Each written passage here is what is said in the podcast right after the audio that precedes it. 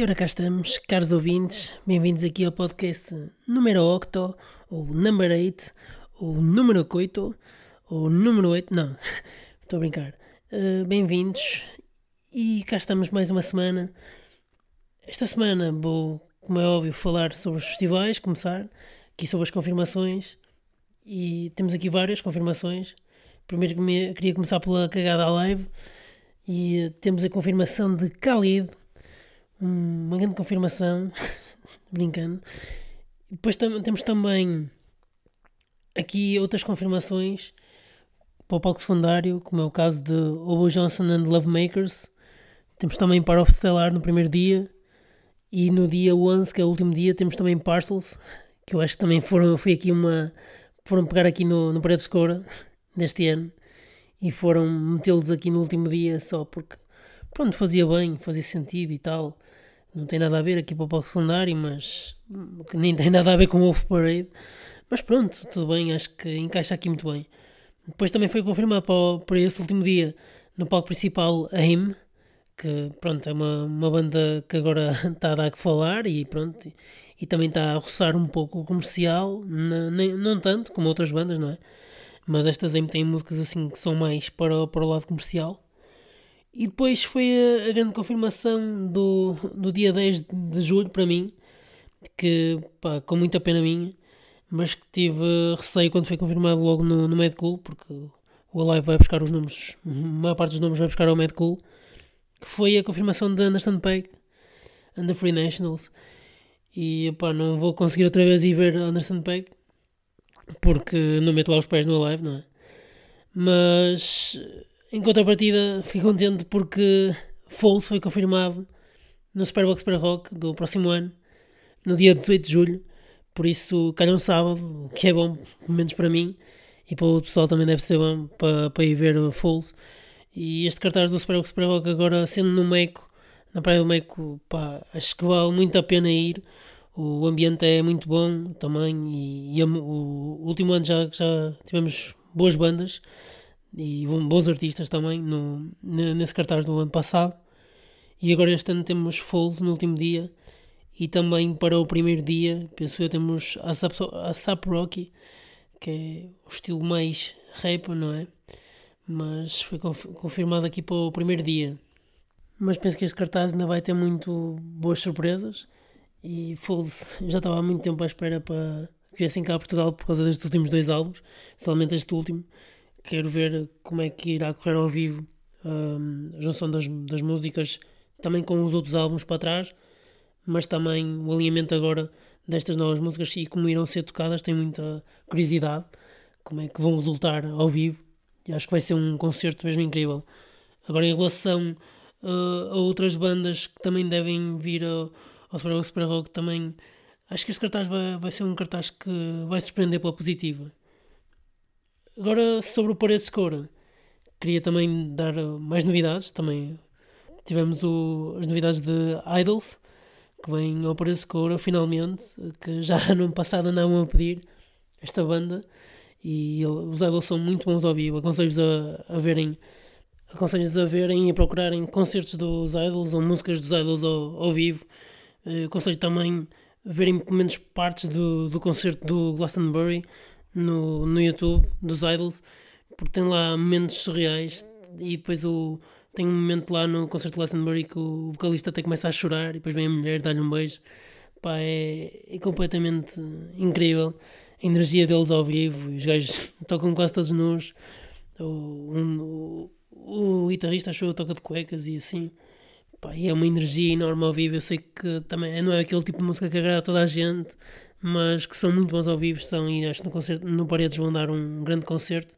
Também tivemos outros confirmados, como The Comet is Coming, Sandy Alex G, também Hoods, que também já passaram pelo Paredes de Cora e deram um bom concerto, mas acho que agora vão, vão também superiorizar-se a esse concerto, porque também já têm mais material. Eh, também Mac DeMarco, que é uma, um artista que também já esteve no, no Paredes de Cora e volta a casa. Tommy Cash, Squid, e agora ultimamente foram confirmados Ty Seagal and Freedom Band e Yellow Days. Ty Seagal que para mim foi um pouco uma desilusão no, no ano que eu vi, em 2017, porque pá, o, o gajo é muito bom performer, mas o gajo bate muito mal a cabeça.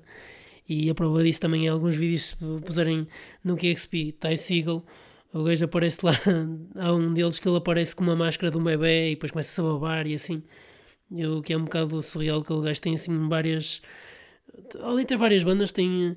Parece que tem uh, vários heterónimos e às vezes está ali, não, não se sabe para onde é que vai, mas o gajo é muito bom ao vivo e, e troca a corda assim de repente ao vivo e os outros continuam a tocar mas achei que faltou ali qualquer coisa naquele concerto e em termos de dinâmica e também, também em termos de músicas uh, que eu estava a pensar que ia, que ia tocar mais músicas que, que, são as mais conhecidas, não é? Que o pessoal pede e não tocou e mesmo a, as mais conhecidas também achei que faltou ali qualquer coisa em relação a Yellow Days, espero que este ano venha mesmo este ano, próximo ano, que venha mesmo, porque este ano foi aquele barraco, o pessoal estava todo a contar em ver Yellow Days no Paris Cora e não veio a última.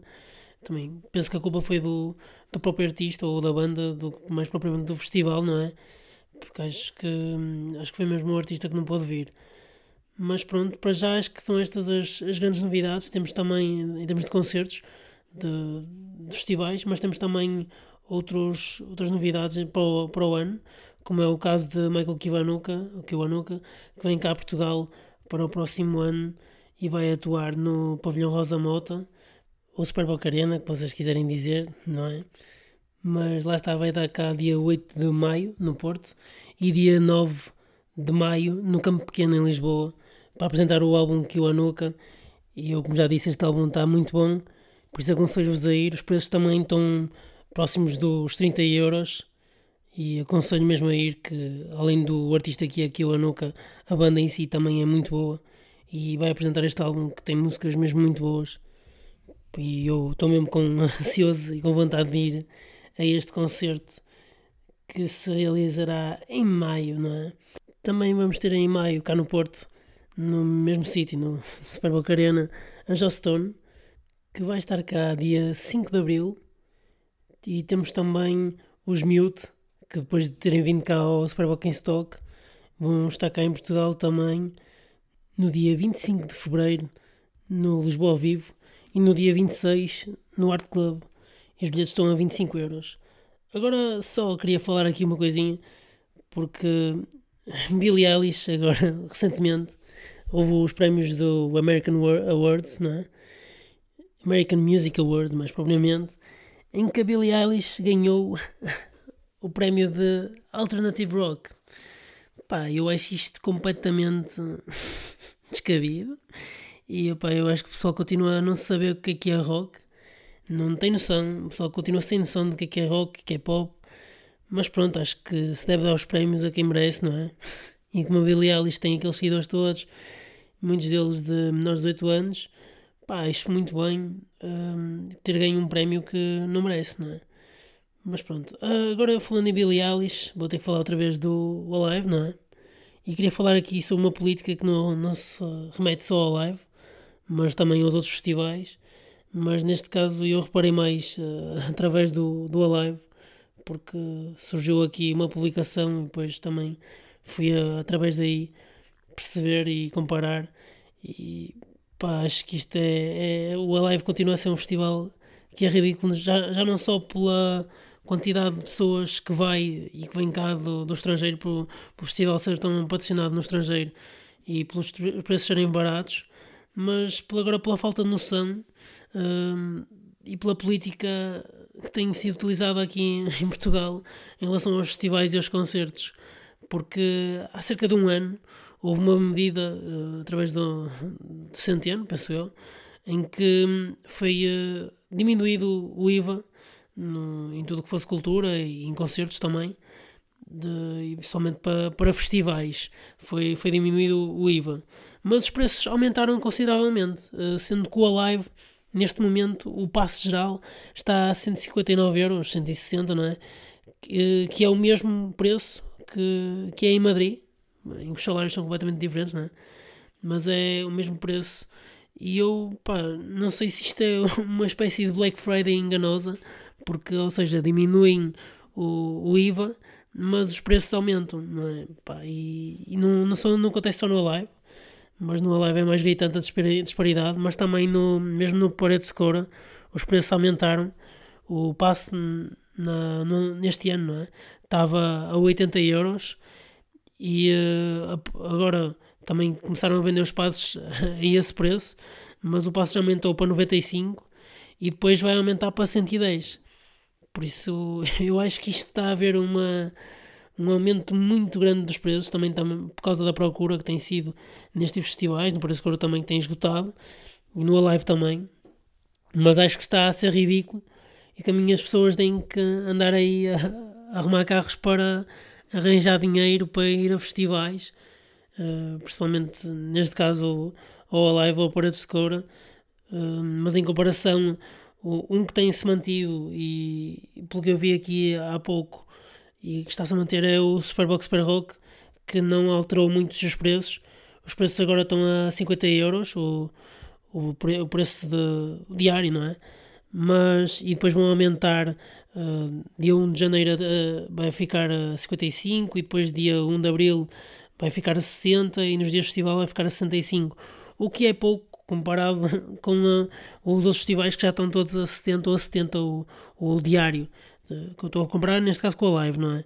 Mas, mas mesmo o passe geral está a 110, que comparado com o Alive é, é, é um absurdo e o pessoal pensa mais vale ir ao Super Rock, Super Rock do que estar a ir ao Live e mesmo assim o, o Alive comparando com o Mad Cool se calhar compensa muito mais ir ao Mad Cool porque o Mad Cool tem mais um dia e tem muito mais, ou seja, cabeças de cartaz, não é? Tem muito mais artistas, tem, tem os Kings of Leon, tem os Falls, tem os Killers, tem uh, No More, tem imensos artistas uh, e são quatro dias, não é? Por isso compensa mais, se calhar, fazer uma viagem para Madrid, de, de, comprar um voo já de, e comprar o bilhete para lá, para ir o, do que estar a ir a Lisboa um, e, e, gastar esses 159 euros para, para ir só apenas a três dias, não é? Se calhar, digo eu.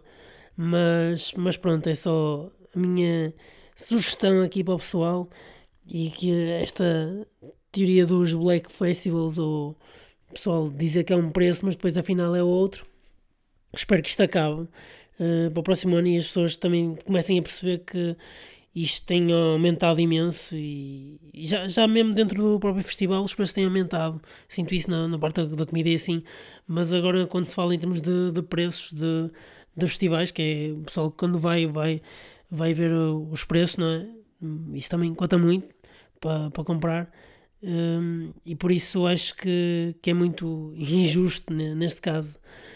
Mas pronto, agora mudando de assunto, queria aqui dizer: fui ver o concerto domingo, dia 26 de Baltazar. Pá, e foi grande concerto. Já tinha visto no, no Preço Cor ao vivo eh, no palco secundário, mas agora em formato de notícia de festival. Quem quer uma banda a solo, pá, os gajos estendem e, e, tocam mais músicas, não é? Por isso é sempre diferente e é sempre melhor. E foi grande concerto ao vivo. Os gajos também, eu acho que é, é brutal a, maneira como eles fazem entre, conjugam os sons da, das vozes e também do, do instrumentista que trazem sempre, que faz os violinos e faz a trompete e, e o trombone e assim, o fagote, pronto, acho que é incrível. Mas também, quando fui, quando comprei o bilhete, já sabia o que é que ia esperar e o que é que ia, mas acabou por ser muito bom na mesma e o público também fez com que esse concerto fosse muito bom porque começamos a contar com a, com a banda e eu acho que eles também emocionaram-se um pouco porque não estavam muito à espera que o público aderisse tanto com as letras e com a, as músicas. Mas também estava cheio, também foi bom. Mas lá está, já que estou a falar sobre este concerto, vou ter que contar aqui a minha história sobre este concerto dos Baltazar e o que é que se passou aqui neste concerto. Ora bem, eu tive até a última para ver se ia ou não, mas depois lá fui porque queria ver se ia com a mais alguém porque já tinha visto a banda. E fui com o Emanuel, chegamos lá ao concerto, o Emanuel disse, pá, vou só pôr ali o, o casaco no, nos cabides, vai indo para a frente, pá, que é o pessoal costuma fazer, para guardar o lugar. Eu cheguei lá à frente e nisto passa uma rapariga por mim e começa a olhar para mim e a rir-se. Pá, eu disse, deve-me conhecer, mas não estou a ver de onde. Pá, isto é... Fiquei assim um bocado intrigado, porque quando uma pessoa conhece e não sabe, fica sempre assim naquela de onde é que a conhece. Depois a rapariga passa outra vez com o rapaz, depois já quase a começar o concerto, e fica ao meu lado esquerdo. Uh, e eu fiquei um bocado intrigado porque eu achei que ela me conhecia, mas eu não estava a ver onde é que eu conhecia. Lá está, depois começou o concerto e eu comecei a pensar um bocado e uh, depois veio uma cabeça: será que não é aquela rapariga com quem eu estive a ver Baltazar no Pareço Coura sozinho, que esteve ao meu lado a, a, cantar e a dançar as músicas todas? Também estava ao meu lado esquerdo. Pá, e de facto olho para ela e era mesmo ela.